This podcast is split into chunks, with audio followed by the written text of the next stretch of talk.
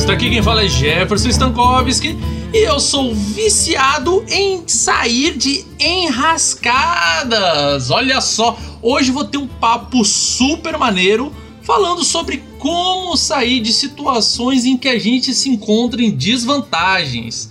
E para esse papo ser muito mais interessante e para ter uma ajuda nessa fuga, eu estou com ele, aqueles que vocês já conhecem de outros casts, Jean. Aê! Hoje nós vamos falar muito bem sobre situações que vão deixar os jogadores apertados. E quem será o culpado disso, hein, Jeff? Quem será? Será que é o mestre que é movado? Será? Olha, tem, é, tem dedos para apontar para todos os lados, certo? E já já a gente vai ver como sair das piores enrascadas depois dos recadinhos.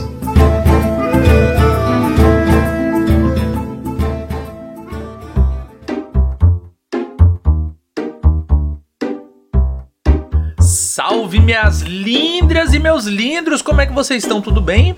Antes de começar aqui esse episódio maravilhoso, eu quero agradecer aqui aos meus padrinhos do PicPay que estão sempre dando aquele apoio para o dado viciado e fazendo esse projeto acontecer. Falando nisso, se você não for ainda padrinho do dado viciado, considerem me apoiar no arroba dvpodcast no PicPay. Esse link vai estar aqui no post do episódio, então é só clicar lá e você vai ser redirecionado. Assim que você fizer a sua assinatura, você vai participar do grupo exclusivo no WhatsApp e, quem sabe, participar aqui comigo no podcast, tá bom? Então vamos lá aos agradecimentos ao Ivan Lemos, ao Jorge Augusto, ao Murilo Fernandes, ao Matheus Oliveira, ao André Araújo, ao Rodrigo Queige, Tiago C. de Castro, Tiago Kesley, Rafael Batistella e Vinícius Watzel. Lembrando que a próxima One Shot já tem dois jogadores selecionados aqui do grupo de padrinhos e o terceiro membro ainda está para fechar. E assim que estiver pronto, eu garanto que vai ter uma one shot fresquinha e muito da hora para vocês ouvirem, tá bom? Não deixem de compartilhar esse episódio aqui com os seus amigos que ouvem podcast ou que gostam de RPG para dar aquela força pro dado viciado. Se possível, cinco estrelinhas no no iTunes e marca lá no Spotify também, tá bom? Lembrando, siga as redes sociais do Dado Viciado, principalmente o Instagram, que é Dado Underline Viciado. Tá bom? Meus lindros, agora fiquem aqui com esse episódio que está muito gostosinho, tá bom? Até mais e tchau!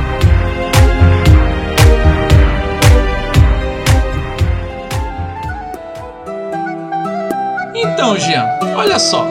Tava cá eu pensando com meus botões e lembrando os meus jogadores, né, que às vezes se encontram em situações que eles mesmos se colocam em que eles ficam numa desvantagem muito grande. Certo? Já aconteceu isso contigo alguma vez? Algumas, algumas, meu querido. o fato é que quem narra RPG já há algum tempo já aconteceu de ver situações que você planeja que sejam tranquilas para seus jogadores e no final alguém acaba pagando o pato. É sempre assim. É sempre assim. E olha só, é, alguma delas, assim, só pra gente tentar entender a, o, o, contexto mesmo, alguma delas já resultou em alguma, como eu posso dizer, alguma consequência grave? Já, já. Assim, sempre. Se a gente for pensar aqui em questão de combate, né? A questão mais simples e objetiva, quando você tem um enfrentamento ali, um desafio para os seus jogadores, normalmente um mestre mais cuidadoso, ele vai criar uma dificuldade ali, um desafio que seja compatível com o que os jogadores estão vivendo naquele momento. Só que pode acontecer, por exemplo, do mestre pensar numa situação para o combate que não aconteça. E aí, o grupo, por tomar um caminho claramente diferente do que o mestre havia planejado, acaba sofrendo algum problema, ou gasto de recursos valiosos, ou até mesmo o famigerado TPK, ou até mesmo a morte de um personagem dos jogadores. E assim, é difícil você apontar durante a situação de quem é a culpa. Porque o mestre, normalmente, ele não vai se preocupar em toda vez, em todo combate, limitar o, a dificuldade dos monstros apenas ao nível dos jogadores. Porque senão Isso. é um passeio no parque, não é uma aventura é, de RPG. Tem que ter o status quo. Tem que ter o status quo. Que é tipo. É, a, a situação vai acontecer você estando preparado ou não. Sim. Porque, tipo, a, a, aquela parada vai acontecer. Agora, você pode não estar lá quando ela acontecer, ou você pode estar. Agora, se você estiver, ela vai acontecer do jeito que ela era para acontecer. Por exemplo, a. Você fala, eu sempre uso muito esse exemplo, né? Que é tipo assim: é, você fala para os jogadores, olha, vocês pelos mapas da qual vocês olharam aqui e tal, para vocês chegarem na cidade que vocês querem, é, tem dois caminhos. Vocês podem contornar a cordilheira aqui ou tem a floresta dos grandes dragões verdes, certo? Muitos evitam ela porque há indícios e relatos de diversos dragões verdes habitando aquela floresta, né? E os, jogadores são tipo level. Vamos dizer que level 1, 2, né? Porque você. A, a aventura foi planejada para eles irem pelas cordilheiras, né? Escalando, enfrentando, sei lá, aves de rapina gigante e tal. E dele, não, vamos pela floresta. Mano, é impossível. Assim, não é impossível, mas é, é, quase nula a chance de eles passarem por uma floresta infestada de dragões verdes e não ter um encontro com um dragão verde e eles não serem capazes de superar os dragões verdes, porque eles são iniciantes, tá ligado? Mas avisado foram e eles escolheram essa situação. Tá entendendo? O mundo não vai mudar só porque os jogadores não estão preparados para eles. Eles têm que começar a, a botar isso na, na, cabeça. Que, tipo assim, eles são protagonistas do jogo que eles estão jogando. Mas a história vem acima dos jogadores. Tá? Então, tipo, ficar botando é, Deus Ex Machina toda hora que os jogadores fizerem uma merda, né? Se colocarem numa situação impossible situation Tipo, não rola, tá ligado? Não rola. Tem que deixar rola. eles arcar com as consequências. Mas uma coisa importante aqui, se é pra gente apontar aqui situações e possibilidades, é importante que o narrador, a narradora, tenha consciência de dar pistas, dar evidências claras para os seus jogadores sobre o que, que está à frente deles. Porque já aconteceu em mesas minhas, por exemplo, do jogador ser iniciante. E aí o jogador não tem uma noção, por exemplo, que se ele encontrar um observador na frente dele, um troll, ele não deve ficar descuidado. Ele não sabe o que é um troll, do que ele é capaz, ou mesmo um beholder. Então, o que acontece? O, mestre tem que ter o cuidado de, durante a descrição da cena, deixar bem claro os perigos que estão à frente dos jogadores. Porque é importante você dar um desafio, mas se o desafio ele vem sem nenhum tipo de aviso, o jogador, qualquer pessoa na verdade, vai se sentir penalizada. Né? Então é importante ter esse feedback do mestre, por exemplo, de quando vai descrever a criatura, deixar bem claro. E se os jogadores não entenderam, falar: vocês percebem que é um inimigo muito perigoso, pelo menos sabe? Uhum. E aí o jogador decide, ah não, eu vou tancar porque sim, porque... Aí beleza, aí tá na mão do jogador, é, é o livre-arbítrio do personagem que eu acho que é uma das terceiras regras, uma das três regras mais importantes do RPG. O primeiro é que diversão com responsabilidade acima de tudo, Segundo, o mestre está acima das regras. E terceiro, o jogador deve ter o livre-arbítrio. Por quê? Isso é importante para o jogador sentir que o que ele está fazendo faz diferença.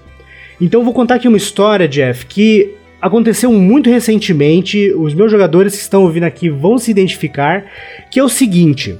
Nós estávamos atravessando. Qualquer semelhança aconteceu mesmo. Não, né? não, não é nenhuma suposição, aconteceu. Relatos aqui vão esconder os nomes para preservar a identidade dos envolvidos. Mas o que acontece? É o. o, o aconteceu com o. Não falando os nomes verdadeiros, mas foi com o Baniel, o, o, o Bozé e o, e o Bedro, né? Exa exatamente. Todos começam com B. os relatos vão estar com a voz alterada aqui para não identificarmos os envolvidos. O que acontece? Os jogadores tinham uma missão Pessoas tinham sido raptadas por trogloditas e eles haviam sido levados através de uma floresta. E havia um rio cortando essa floresta, certo? Eles tinham vários Exato, caminhos possíveis. Bem, bem, bem colocado. Sim, bem eles colocado. podiam receber um barco e descer as correntezas do rio, que era um desafio de certo nível. E tinha a possibilidade de atravessar a floresta, que era um desafio de nível mais elevado, pelo motivo mais óbvio que haviam criaturas. Eles haviam sido alertados pelos próprios moradores que haviam lobos, que haviam criaturas perigosas, haviam orcs e que a floresta ela era visitada mais por caçadores. Então, o que que acontece? Eles decidiram descer o rio, certo? A travessia do rio teve alguns percalços, eles tiveram vários caminhos a ser seguidos e seguiram um caminho que haviam pedras e eles acabaram naufragando o seu bote quando desceram a correnteza. Consequentemente, eles foram para a floresta no último trecho da viagem. E eles sabiam do perigo.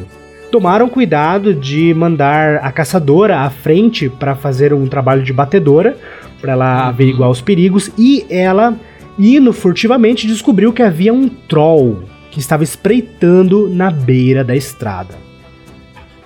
Então aí que tá, temos aqui uma situação que eles tinham uma escolha bem difícil pelas mãos. Eles podiam contornar o troll, eles podiam enfrentar o troll, eles podiam tentar passar despercebidos mesmo tendo personagens com armadura pesada no grupo ou armadura que faziam barulho, né? Ou seja, uhum. mecanicamente que tinham penalidade de furtividade. E eles decidiram atravessar pelo caminho tentando ser furtivos, né? E a situação ocorreu como se espera, não deu certo. Eles acabaram fazendo barulho e o troll acordou. Sim. Mas... Sem contar, né, que ainda tem o faro, né, do troll. O troll Sim. usa o faro para caçar. Então, tipo, mesmo que eles fossem furtivos, eles tinham que contar com um vento contra, né? Assim, eu não levei em conta esses de detalhes mais simulacionistas, porque são jogadores iniciantes. Né? Então, ah, okay. eles mantiveram uma distância do troll e estavam atravessando um mapa. Aquele dia ele tava com uma sinusite brava, né? Não, mas assim, o interessante é que eu, eu escrevi, aí como era no Roll20, né? Tinha ali o mapa de batalha e tinha um token que eu fiz de propósito que ele ficasse maior do que o tamanho normal do troll né? Um troll. Okay. Para quem não sabe, para você visualizar melhor, ele ocupa 4 quadrados, é uma criatura grande. Eu deixei ele com 9 quadrados e descrevi que ele estava abaixado, como sentado, e como o sistema era Tormenta 20 e o mundo era Arton, eu descrevi que os trolls pareciam é uma planta, um homem planta muito grande e que abaixado ele parecia um grande arbusto. E ele era realmente é, grande. É o famoso imagine um ente, só que porradeiro, exato, né? Exato, exato. Mostrei imagem, foi uma coisa bem visual. E aí, quando aconteceu dele acordar, rolar a iniciativa e tudo mais, e os jogadores até que foram na frente do Troll, né? O Troll não era muito rápido.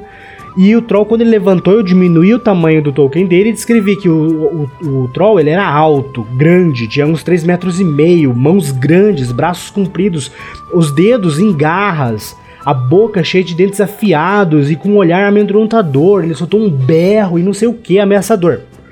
Todos no grupo, tirando o personagem que era aliado do grupo, eram elfos, então eles se movimentavam mais rápidos, até mesmo que o troll. Então o que eu pensei? Vão correr. Esse foi o meu planejamento para o encontro. Era um encontro muito mais difícil do que eles dariam conta. Então eu achei, eles vão fugir. Pelo menos sobrevivem e ganham um XP ali de uma fuga.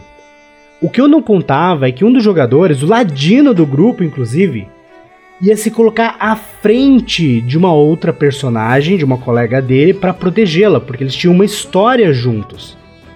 E isso era completamente inesperado. Ele se pôs à frente e não que ele atacou o troll, ele apenas parou. Só que ele parou exatamente no, na distância do troll dar uma investida. Que seria impossível. Ai. Que seria impossível. E assim, quando ele fez isso, o Troll avançou. Detalhe, ele tinha 15 pontos de vida e morria com menos 7. No primeira pancada ele tomou 26 de dano. E aí, assim, mecânica. Famoso dano médio de um troll. Não, exato. e assim, é, o troll do Tormenta 20, se, se ele dá certa dois, garra, dois ataques de garras sequenciais, ele dilacera. Não, não é nem agarrão, ele é. dilacera, é mais 2d6, assim. Nossa, ele rasga. Né? Exato. Né? E assim, o que aconteceu? A descrição foi brutal. Ele, ele avançou com velocidade, atacou ele, dois, duas garradas, dilacerou. Foi uma coisa PG-18. Vamos descrever assim. E os jogadores ficaram em choque.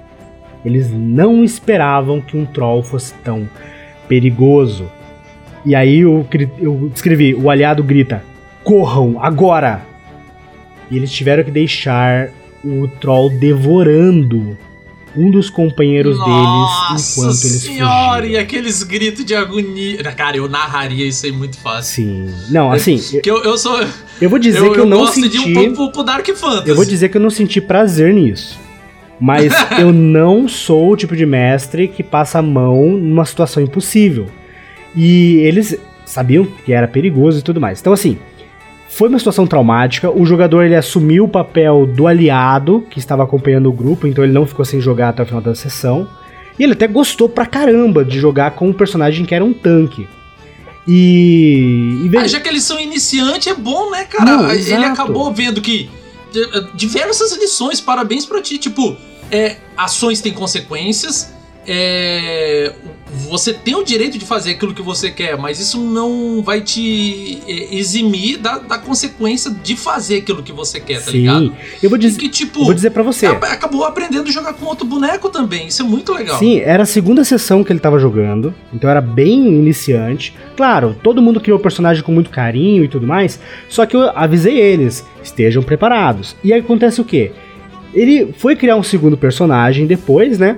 e criou um personagem que vai ser um gladiador. Então ele viu que o Ladino é legal, mas ele quer jogar de guerreiro, ele quer jogar de porradeiro. Então ele criou um gladiador. Então ele já teve a oportunidade de criar um novo personagem, um novo arquétipo. E assim, o que aconteceu? A morte dele teve, teve a consequência de salvar o resto do grupo.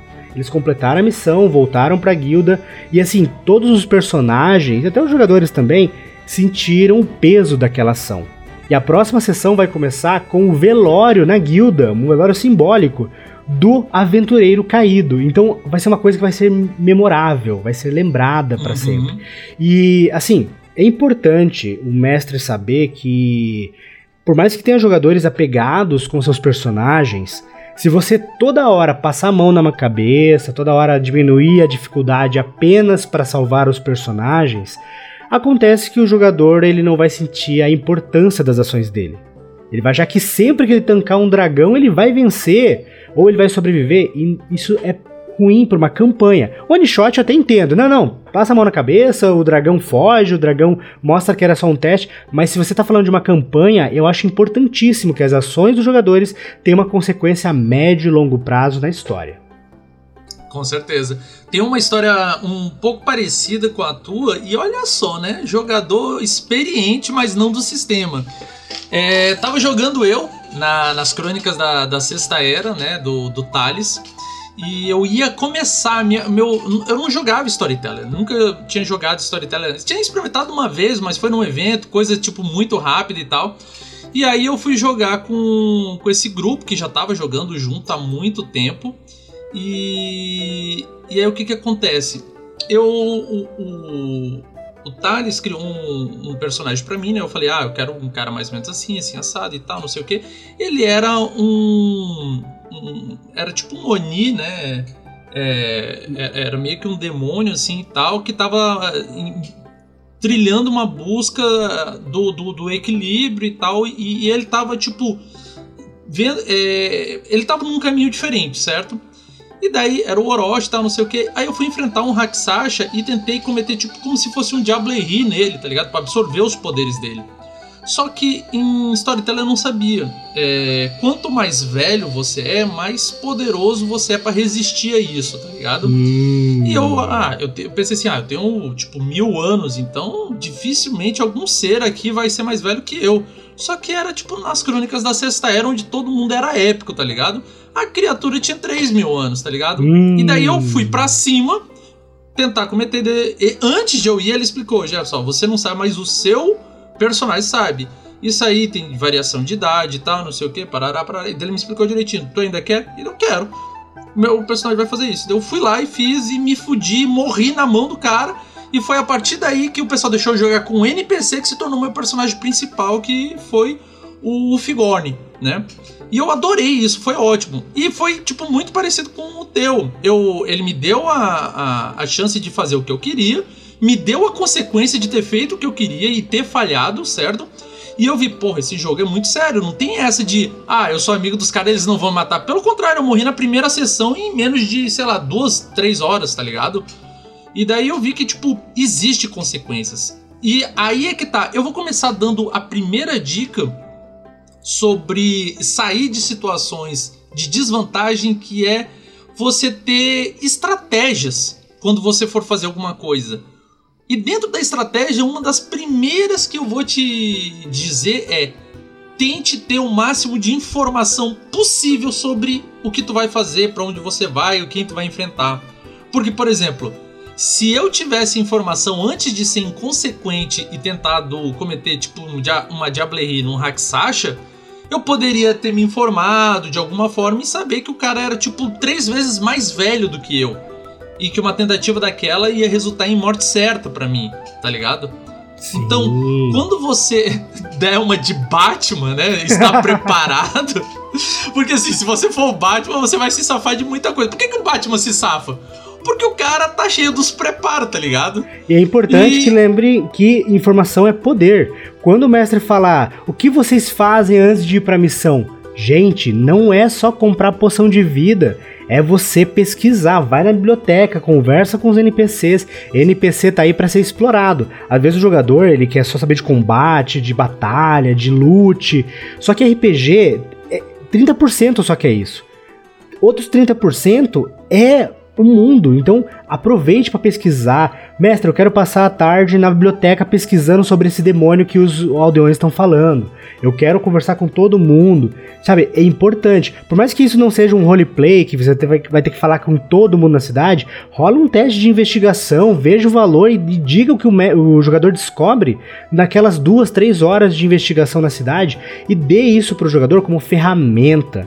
Isso faz o jogador gostar mais do que ele fez, porque mostra que ele tá fazendo a diferença. Se ele é pego desprevenido, se ele é pego sem saber o que era a criatura e mesmo ele tendo pesquisado de forma que você não deu a ele as informações que ele precisava saber, ele vai se sentir penalizado. E é natural, qualquer um que é tomado ali no momento que está na desvantagem sem ter controle da situação, vai se sentir mal. Então é importante que o narrador tenha essa consciência e o jogador também tenha essa, essa ideia de que ele deve explorar a narrativa do mestre uma das coisas que eu fico muito feliz com a mesa que eu tô narrando para esses mesmos jogadores dessa crônica, né, da sexta era, só que a gente tá jogando GURPS em Fire 1, é a diferença, né, que eu vejo sobre o amadurecimento que eles tiveram e o Thales principalmente sobre é, é jogar, né? Por exemplo, eles estão eles tentaram tomar uma fortaleza, eles estão até agora num, assim, eu fiz uma adaptação de uma aventura que existe é, em D&D que era para personagens de terceiro nível, só que eu escalonei ela de um jeito que desde quando eles começaram, acho que já deve ter uns dois, três anos essa mesa, eles ainda estão nela, para vocês terem uma ideia, né? E aí o que que acontece? Eles tem um dragão negro que tá lá na, na no forte, né, na, na fortaleza, e eles vão tentar tirar. E eles já fizeram aliança, estão prometendo mundos e fundos, terrenos, porque o personagem do Thales é um lord, né? E ele pode fazer esse tipo de promessa, tendo as terras e tal. E antes de eles partirem para enfrentar o dragão, cara, eles estão se preparando assim há dias, há, há meses, há semanas, há, há, há, diversas sessões. Então, tipo, eles estão tentando levar tudo. Estudaram sobre o dragão. Eles têm um mago que ficou, tipo, focado quando ele chegou na cidade a procurar tudo sobre dragões e, e dragões negros quais são fraquezas, o que ele pode fazer e tal, não sei o que. E tipo, não medir o investimento para comprar coisas específicas só para enfrentar ele, tá ligado? Então é, é, muito bacana ter esse preparo. E, e outra coisa, né? Na parte de estratégia, informação é como a gente disse, ter informação é ter poder. Logo, outras coisas que você pode fazer é, numa situação onde você vai ser atacado e você sabe que é por um número superior, informação ainda assim é poder. Saber quem está indo te atacar, tem fraquezas, não tem. É, quais são os pontos fortes de quem está indo te atacar? Qual é a desvantagem que eles têm para te atacar? Armadilhas vão funcionar? Normalmente funcionam. Armadilhas são tipo é algo que você não tem risco de, de perder é, é, pessoas, certo? E tem chance de causar um estrago que vai favorecer muito o combate para você. Então, invista em armadilhas. Se você tem um ladino, se você tem um ranger, não ache que um é só para roubar e o outro é só para ficar falando com o animal e não fazer vocês se perderem no meio da floresta. os caras são proficientes em, em, em fazer armadilhas. O Ladino não sabe só desarmar, o Ladino sabe fazer. Então, fazer um teste de mecanismo. Se você estiver aquele. Por exemplo, falou em, em Tormenta. Se eu não me engano, tem lá um. um aqueles. Artífice, não é isso? Inventor, Artífice, engenhoqueiro. Inventor, engenhoqueiro. Esses caras são uma máquina de fazer armadilha, cara. Eles podem acabar dizimando um, uma tropa apenas com posicionamento e armadilha bem feito. Vamos dar um exemplo: 300 de Espartas. Eles foram para Termópilas. Qual é o conhecimento que eles tinham sobre o, o, oponente? Eram muitos que eles não conheciam o terreno, não conheciam o, o, o canto onde eles iam lutar e que eles não conheciam os espartanos. Eles achavam que espartano era o quê? Mais um povo grego, camponês e, e, e apreciador de putaria, né? Não sabiam que era tipo povo guerreiro, tá ligado? E, e, eles saíram varando o, o, exército de Xerxes até eles serem traídos e avisarem que tem uma rota por trás e, e, eles foram totalmente flanqueados e aí vocês sabem o resto da história, né? Mas poxa, olha só, a estratégia deles em lutar em desvantagem, que eles estavam numa desvantagem numérica, era o quê? É, 3, 3 mil para cada um espartano, tá ligado? Era uma luta proporcional, não tinha como. Sim, então, sim. Assim, é, é importante. O lance de lutar em desvantagem é você pegar cada coisinha que você tem pra tentar, tipo, ter um, um, bônus, né? Pra, já que tu vai se ferrar, que não seja tão feio, né? E uma coisa importante, gente: se não é a batalha final, se não é o chefão que vocês têm que derrotar para que a história se conclua, é importante saberem que todo sistema tem ali uma regra de fuga. Então, nossa, putz, tu tá lendo minha pauta aqui? É? Cara, não dá, não dá. Foge, não tem, não tem medo, não tem problema, não tem desonra em você fugir de um combate que não é o combate final. Entende? de quem é aquela frase de quem luta e corre volta para lutar novamente? Sim, cara. É, assim, eu acho assim, é importante o cara ser corajoso. E assim, existem alguns personagens, alguns arquétipos que não aceitam perder. Aí é um problema, tudo bem. Mas é importante você ter consciência de que a vida não é feita só de combates épicos, não é feita só de combates que vão até o vigésimo nível. Às vezes você tem que fugir, tem que reagrupar, você precisa buscar ali formas alternativas para você sobreviver ao próximo dia. Então, se você está enfrentando muitos inimigos e, e não vê chance de sobrevivência, fuja. Assim, claro, não fuja sozinho, né? Dê a deixa, faz roleplay. Pessoal, vamos fugir daqui, vamos dar o fora, não dá pra gente lutar. E aí foge com o grupo. Mas foge tá? É importante. E se fugir, e se fugir é algo que vai contra teus dogmas, né? Tipo, sei lá, um código de caçador, código guerreiro, alguma coisa do gênero, você não está fugindo, você está é, recuando estrategicamente para lutar, para continuar a luta. Você só tá vendo que você tá em desvantagem naquela situação, naquela hora. Você só vai é, recuar para voltar a atacar ou voltar e vencer o oponente, certo? Sim. Tenta compensar a pensar de uma forma que, tipo, não é tudo ou nada. Pode ser um tudo ou nada, mas pode ser um tudo ou nada bem feito. E quando você estava falando isso, eu já tinha anotado aqui sobre plane... Olha como é que tá aqui. Planeje sua fuga. Porque assim, nem sempre os personagens vão vencer. Na real, na real, se a gente fosse deixar de ser mestres bonzinhos em boa parte das vezes, e tentar botar desafios de mesmo nível, normalmente os caras não vão vencer. Porque ele sempre vai vir mais gente, sempre vai vir pessoa mais forte. Existe muito mais fora do que dentro, entende? No mundo. Porque no mundo você é uma pessoa. Todo o resto não é você, então é muito mais do que você. Aí o que que acontece?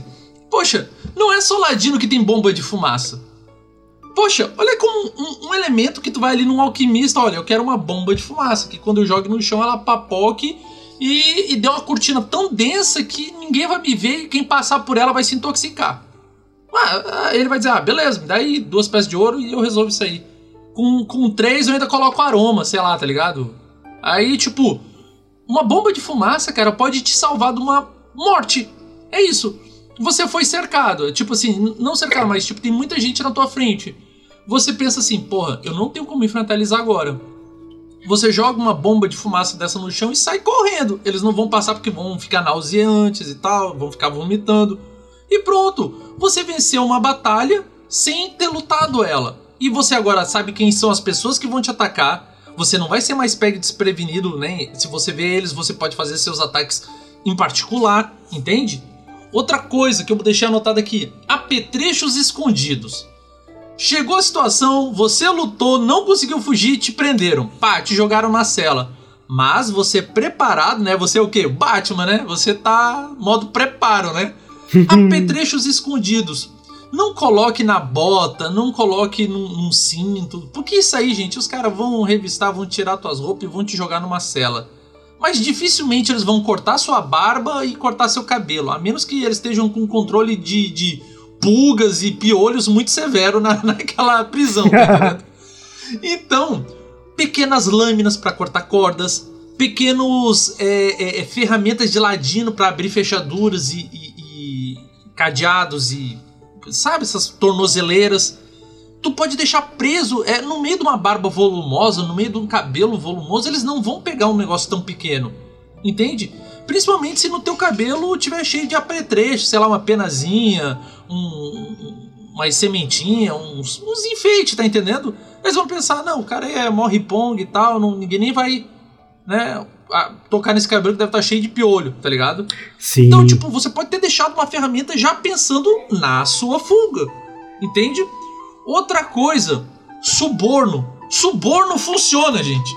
Quem muito se engana que aquele é, assalariado que está ali como cárcere, que ganha, sei lá, duas peças de prata por, por semana, não, não se venderia por, sei lá, uma quantidade obscena de tipo, olha, se você maneirar aqui a fuga para mim, tem uma grana que vai te aposentar. E para um aventureiro isso é fácil, certo? Para um aventureiro isso é fácil.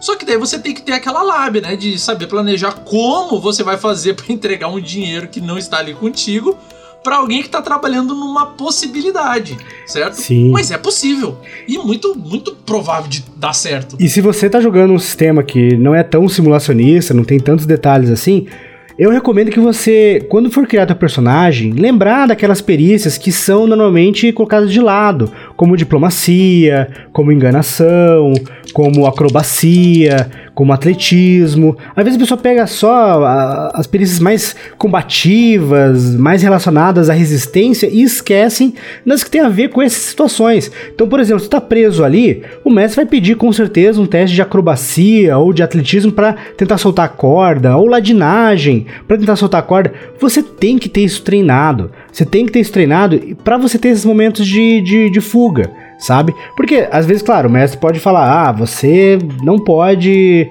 é, ter preparado isso no passado, né? Eu acredito que você precisa ter consciência disso antes de ser preso. Mas se aconteceu de ser preso e você não pensou nisso antes, cara, se você tiver ali uma perícia preparada para isso, você consegue escapar. Agora, como você falou, ah, você tem que convencer o guarda ali. Gente, diplomacia alta. Tu tem diplomacia alta, você vai convencer o guarda. Você não tem diplomacia alta, não vai conseguir. Então, quando você for criar o um personagem, pense no roleplay. E aí, quanto aos mestres, uma coisa que eu vou falar para os mestres, mas os jogadores fiquem preparados, que é uma dica muito boa para você se situar na campanha é que existem pelo menos dois tipos diferentes de criação de mundos. Que o primeiro, a primeira criação de mundo é que o mundo ele é preparado para os jogadores. Então, quando o jogador for na montanha X, for no deserto Y, o mestre vai preparar naquele momento os desafios que vão ter ali. Vai ter um verme púrpura, vai ter um, um alguma criatura da, da areia, um, sabe?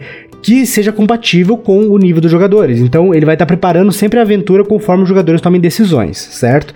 Quando você está numa campanha nesse estilo, você vai ter menos dificuldades de esbarrar numa criatura extremamente poderosa e você vai conseguir ali ter situações que a fuga é possível, que não vai ser tão fácil você ser morto num combate, mas tem que tomar cuidado, claro.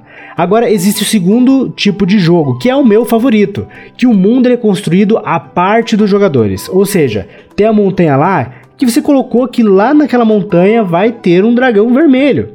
E não interessa se os jogadores decidirem atravessar aquela montanha, o, o dragão vai estar tá lá.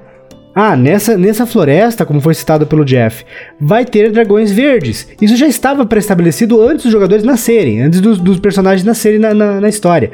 Então é uma coisa que é importante o jogador ter consciência de que às vezes o mundo ele não é feito para o seu nível. Você tem que estar preparado para ir em tal lugar.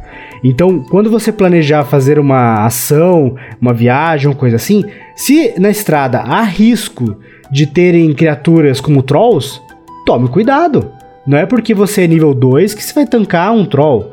Então você precisa ter essa consciência de aonde você está inserido para você não tomar decisões impensadas. Eu acho que isso já é muito bom para você entrar com o pé direito em qualquer aventura e não ser pego desprevenido numa situação que poderia ser evitada.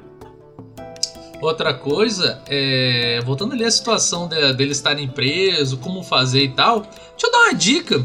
No nosso primeiro episódio aqui do Dado Viciado, a gente falou sobre parentes e aderentes. Olha só, você que tá sempre jogando com um, um órfão, literalmente o Batman, sem pai, sem mãe, sem parente nenhum, e quer mudar, né? Olha como é bacana se você tivesse alguém, né, na sua vida, se você tivesse um irmão, um tio, um primo, um parente, não sei o que, que antes de você partir, sei lá, você já deixa pré-avisado para ele, olha, se um dia alguém chegar aqui falando uma palavra-chave, sei lá, suquinho de fruta, você sabe que eu tô encrencado e que a pessoa vai querer suborno e eu tenho esse valor aqui que tá reservado para isso.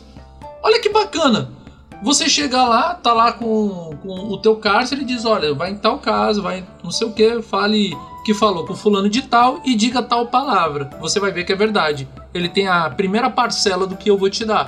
Tá entendendo? Olha como facilita você ter parentes. O, o preparo não significa só ser preparo para combate, preparo para sair de situações que você se lascou. Uma das últimas coisas que eu gostaria de falar aqui também é rendição.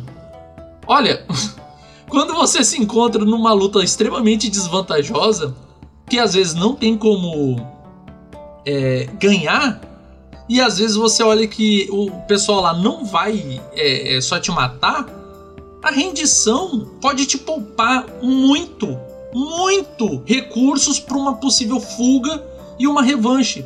Olha só, imagina, um, vem um grupo, né? É, fecharam vocês e tal, e o grupo deles também vocês reconhecem que são grupos bem poderosos. Tem mago, tem clérigo, tem os tanque. E, tipo, eles são que nem vocês, só que eles estão em maior quantidade e estão do mesmo nível ou mais. Traduzindo, vocês dificilmente vão ganhar, certo? A chance de vocês perder é muito maior. Vocês podem, ao invés de gastar suas magias, magias de cura, magia de ataque, proteção, não sei o que, parará, parará, pra, pra lutar e perder, vocês podem só dizer: Não, tudo bem, a gente se rende, é, vamos ver o que vocês querem então, né? Aí eles vão levar, e aí vocês pouparam todos os recursos de vocês para vocês achar um momento adequado, uma situação favorável. Óbvio, tá preso ou, ou no covil do inimigo nem sempre é melhor. Mas vocês lutar e ficar sem recurso é pior ainda, porque vocês vão acabar indo pro mesmo lugar, só que sem recurso. Agora, pelo menos, vocês estão aonde vocês provavelmente iriam, mas com recursos, certo?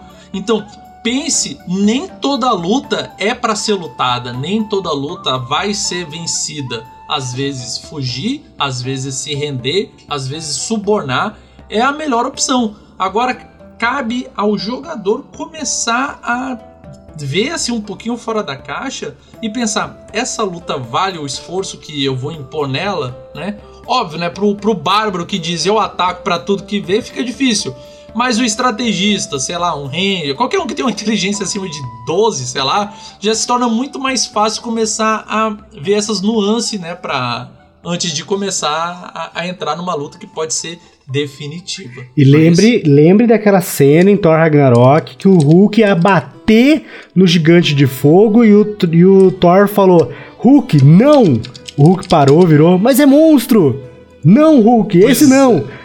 Ah, daí o Hulk voltou. Se o jogador de Bárbaro tiver essa consciência, é um metagame pequenininho, é, mas põe no roleplay que o, que, o, que o ladino do grupo, que o mago do grupo falou: não, agora não, é hora de sobreviver para outro dia. E aí aceitar e ir embora, sabe? Não é um demérito do Bárbaro largar uma batalha porque o grupo está indo embora. É uma situação que o jogador tem que ter essa consciência. Existem classes como, por exemplo, um paladino de um deus que tem como empecilho não poder se render. É, a pessoa vai ficar, putz, mas eu não posso desistir de uma batalha, eu não posso perder uma batalha. Aí foi tua escolha escolher esse deus. Então você vai ter que lutar ou até a morte, ou vai ter que perder os poderes por um tempo e depois retornar.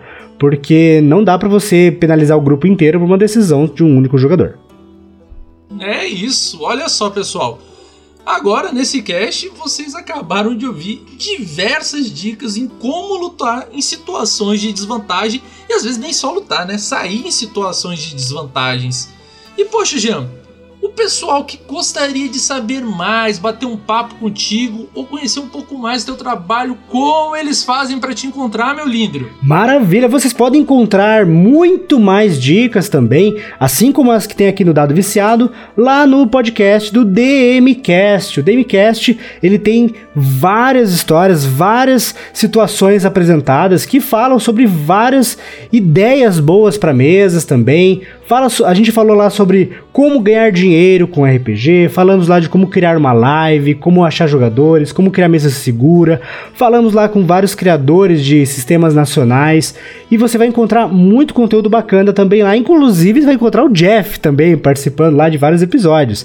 E se você tem um podcast ou se você quer ter um podcast próprio, mas não sabe editar, não sabe como encontrar seu público, não sabe como desenvolver ali dentro de uma plataforma, o Demicast agora também dá suporte para podcasters, ou seja, nós estamos aqui trabalhando como editores profissionais de podcast. Nós editamos, damos suporte, damos assessoria de marketing para que você possa tirar o seu podcast do papel ou ajudar o seu podcast que já está rodando a decolar. Nós sabemos como é difícil criar um podcast sozinho, ter que editar, ter que agendar gravação, ter que gravar e tudo mais para uma pessoa só. Então é por isso que nós estamos agora ofertando um plano de apenas 149 reais mensais para você ter uma edição profissional para o seu programa, para você ter um suporte técnico 24 horas por dia para ajudar com gravação, ajudar com conselhos, ajudar com tudo o que for necessário para você ter o melhor produto para o seu público. Não perca tempo. Para você entrar em contato conosco e apresentar o seu projeto e a gente poder ajudar você, mande um e-mail para contato@dicemasters.com.br. Dice é, da, é dados em inglês, então é de C com C. Então você vai lá achar Dice Masters e vai nos encontrar. Nas redes sociais, você pode seguir a gente no Instagram e no Facebook através do arroba Dice Masters Oficial e no Twitter, como arroba Dice Masters RPG. E se quiser conhecer um pouco mais sobre os nossos produtos de edição de podcast, você vai encontrar no Instagram como arroba Dice Masters Podcasts. Olha só que maravilha, gente. Olha, e se você quer ter noção do naipe do trabalho, os podcasts porque vocês vão ver aquela qualidade espetacular, tá bom? Lembrando, gente, que todo o link que foi falado aqui vai estar tá no post desse episódio. Então, quando você clicar, não vai ter nem trabalho, tu já vai ser redirecionado automaticamente para entrar em contato diretamente com o Jean, tá bom? Meu Lindrio, brigadão pela participação e para todos que nos acompanharam até aqui, aquele abraço e